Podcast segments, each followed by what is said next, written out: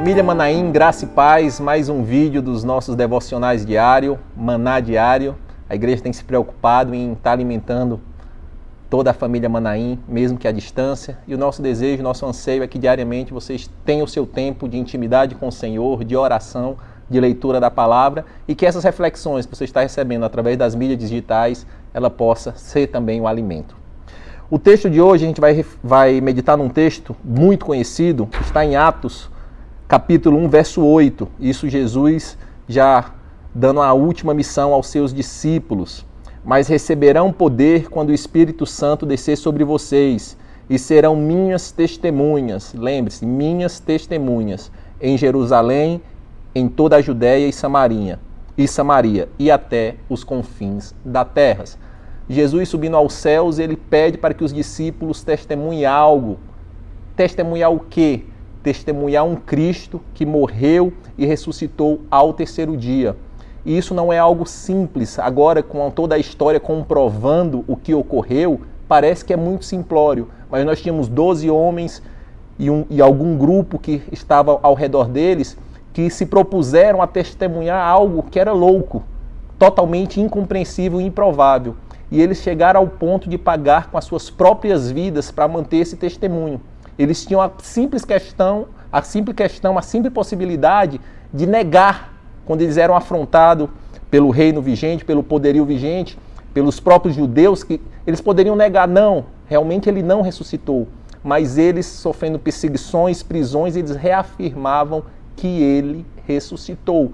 E por que, que é tão importante a gente buscar nesses dias difíceis, difíceis essa lembrança do que é um verdadeiro cristão. Um verdadeiro cristão é um testemunho, uma testemunha de um Cristo ressurreto, que ressuscitou e tomou as chaves do inferno e venceu a morte.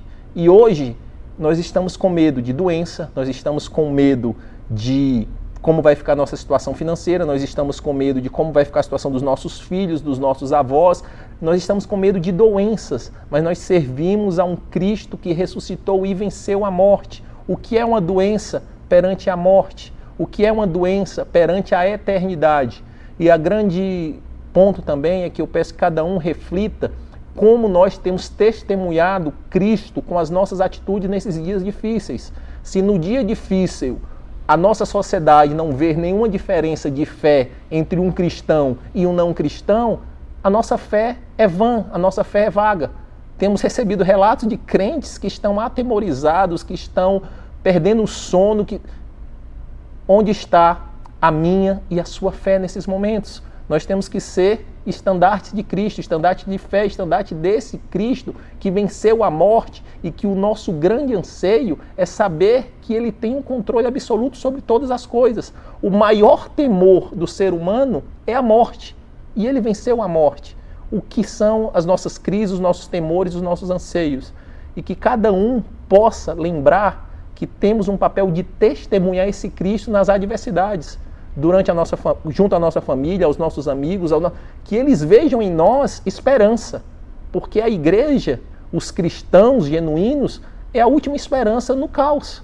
E se nós estamos atemorizados, se nós estamos derrotados, se nós estamos sem esperança e fé, o que nos distingue das pessoas que não conhecem esse Cristo, que venceu a morte e venceu e reina e voltará eternamente? E que cada um, em nome de Jesus, possa meditar nessa palavra e refletir que testemunha nós estamos sendo.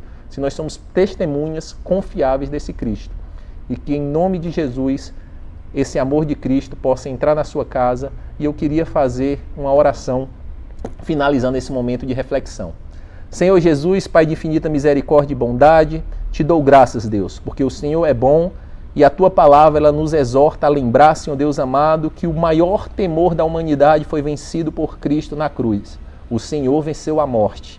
O Senhor é eterno e que o Senhor tem poder, Senhor, para salvar, para restaurar e o Senhor tem o controle soberano de todas as coisas.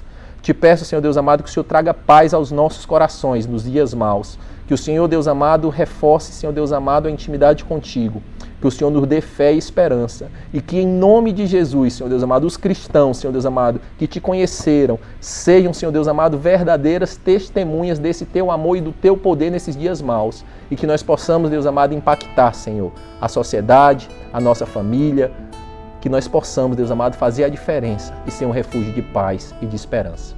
Deus abençoe. Amém.